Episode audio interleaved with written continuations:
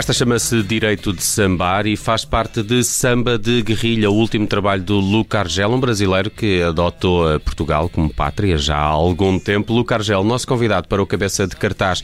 Olá, Luca, bem-vindo. Como é que estás? Olá, olá a todos. Estou olá. muito bem, muito animado com, com a perspectiva olá. desse concerto aí de semana que vem. Olá. Ótimo, já lá vamos uh, falar desse concerto. Queria primeiro olhar este disco que já foi aqui descrito como, uma, como um, um samba ópera, não é? Como, como uma ópera rock. Há aqui também um samba ópera uh, neste disco que é diferente, que tem, um, que tem um narrador, praticamente não tem interrupções entre os temas. É uma espécie de conto, não é? Que no, uma, uma história que tu nos queres contar contar com este disco. Queres tu uh, explicar Sim. que história é esta e como é que reuniste estas canções também neste, neste formato mais corrido que, em que decorre o disco?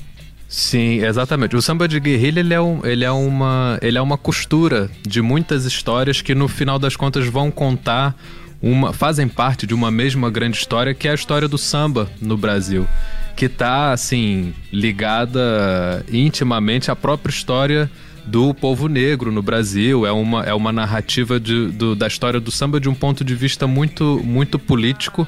E eu optei por fazer esse álbum é, com uma narradora que vai contando, que vai acompanhando o ouvinte por toda essa história, e é uma coisa realmente que quase não tem interrupções e tem. É, é, chega a ter até mais partes narradas até do que, do que musicais. O componente histórico é muito importante hum. no, no, samba de guerrilha. Hum.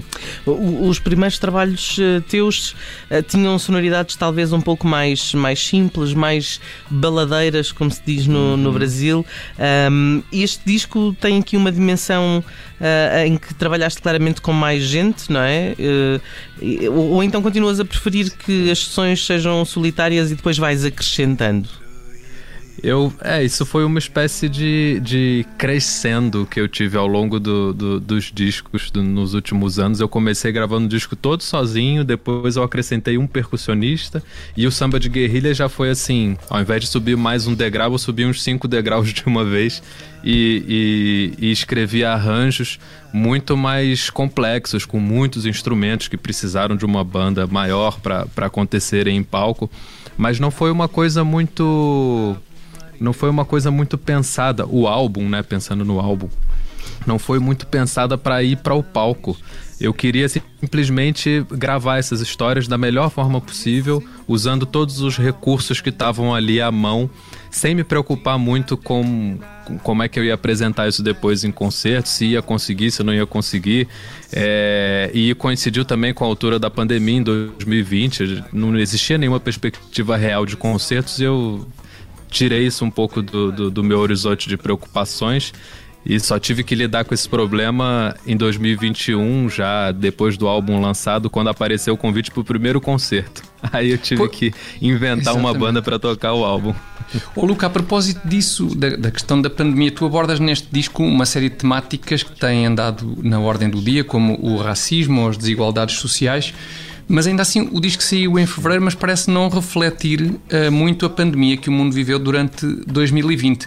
O tema não te é assim tão sedutor ao ponto de, de ter sido uma inspiração para este trabalho?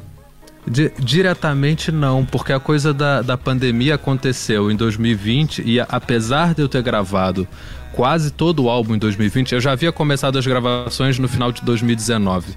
2020 foi a pandemia abriu um espaço para que eu me dedicasse é, é, mais integralmente às gravações. Mas o fato é que eu já penso no samba de guerrilha como não, não como um álbum, mas como um projeto com um escopo bem maior desde 2016 é, que eu já apresento é, essas músicas ao vivo, é, é, em, em, formato menor, eu apresentava só com voz e violão, contando essas histórias. Era um guião de histórias que, que eu fui amadurecendo ao longo dos anos. Apresentei muitos sítios pequenos pelo país. É, e depois, do, depois dessas apresentações, que eram uma espécie de, de conferências cantadas, e havia sempre uma conversa. Então o, o projeto amadureceu durante cinco anos até virar um álbum. Então não, a, a, pandemia em si ela não, não, não foi no, no, na gênese do projeto, né, ela nem sequer existia, não estava no meu, não tava no meu radar e, e acabou não, enfim, não, não fazendo parte direta do, do conteúdo do samba de guerrilha, mas claro que acabou influenciando na forma como eu fui apresentar ele, porque aí to, todos os artistas estiveram con condicionados a, as, uh, as circunstâncias da pandemia, hum. né? Quando, quando a gente foi para o palco. Este, este, este álbum também tem, tem temáticas um pouco mais uh, pesadas, não é? Temas mais uh, pesadas. Nas letras, sim. Nas letras. Um, mas continuas a usar o samba, não é? Porque normalmente é dado, enfim, talvez um pouco mais à melancolia ou à festa e menos uh, aos estados de espírito reflexivos. Um, sentiste que foste ousado nesta opção? Quiseste fazer algo diferente?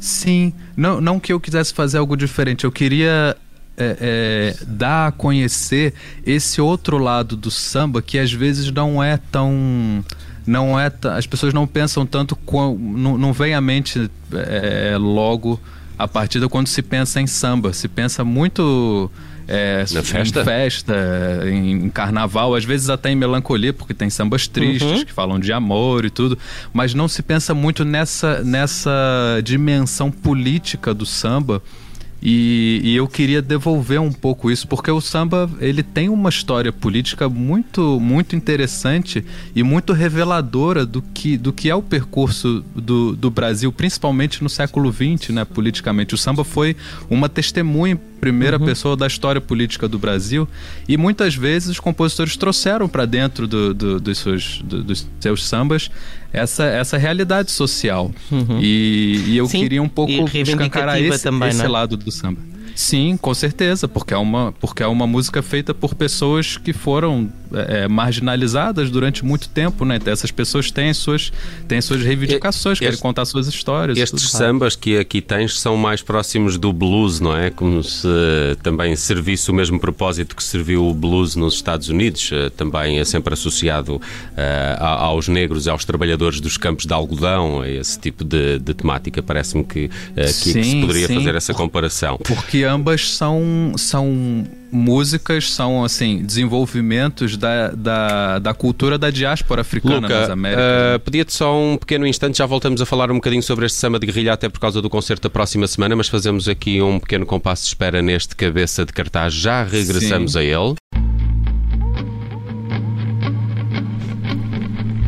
Voltamos rapidamente aqui ao cabeça de cartaz depois desta declaração de Marcelo Rebelo de Sousa, que acompanhamos em direto na Rádio Observador. Está aí a chegar a tarde em direto, resto com Ana Filipa Rosa e com João Alexandre, mas ficou a faltar esta conversa essencial. Luca, para a semana, eh, quarta-feira, há concerto no Maria Matos em Lisboa. Estávamos aqui a falar do teu disco Samba de Guerrilha, que agora ganha um novo uh, nome, Samba de Guerrilha em Cena, um espetáculo que levas ao Maria Matos na próxima quarta-feira. Que espetáculo é este que até vai ter eh, desenho em tempo real? Não é? Sim, sim. O, o, espetáculo, ele é o que o samba de guerrilha deveria ter sido desde a primeira vez que ele subiu no palco. Eu aqui não, não tive braços para conseguir realizar é, concertos. Na verdade, não concertos, né? Espetáculos, que o, o, é um álbum que, pela sua característica assim, diferente de ser um álbum que tem muita narração, conta muitas histórias e tem uma componente visual também, porque a edição física dele é um jornal ilustrado, não é um disco é, ele precisava de, um, de ser levado ao palco como um espetáculo. E, uhum. e, essa é a primeira vez que a gente vai conseguir fazer isso. Isso quer dizer então... que a narradora do disco também vai estar presente no concerto? Não, vai haver uma narradora, okay. mas não é a mesma que fez o disco. A que ah, fez okay. o disco é a Thelma Tvon, que é uma rapper, escritora. Mas quem vai fazer as vezes de narradora no espetáculo não vai ser ela, vai ser a, a Nadia Iracema, que é uma atriz eh, espetacular, teve tá em cena ainda com Aurora Negra e outros uhum. espetáculos por aí. E ainda há bilhetes, isso é que interessa, ainda há bilhetes? Ainda há bilhetes. Ah, já, já quase não há bilhetes na plateia, mas a gente vai abrir os balcões. Então, quem quiser comprar bilhetes aí no, durante esse fim de semana, os últimos que restarem vai ter esse, esse último recurso do, do, balcão. E estão todos convidados para a próxima quarta virem ver o samba de guerrilha. É uma bela sugestão. Samba de guerrilha em cena, concerto do Luca Argel para apresentar este novo disco na próxima semana, quarta-feira, no Maria Matos, em Lisboa. Luca, muito obrigado por teres vindo à Rádio Observador. Um grande abraço ah, e bom fim de semana. Obrigado. Parabéns, um belíssimo disco.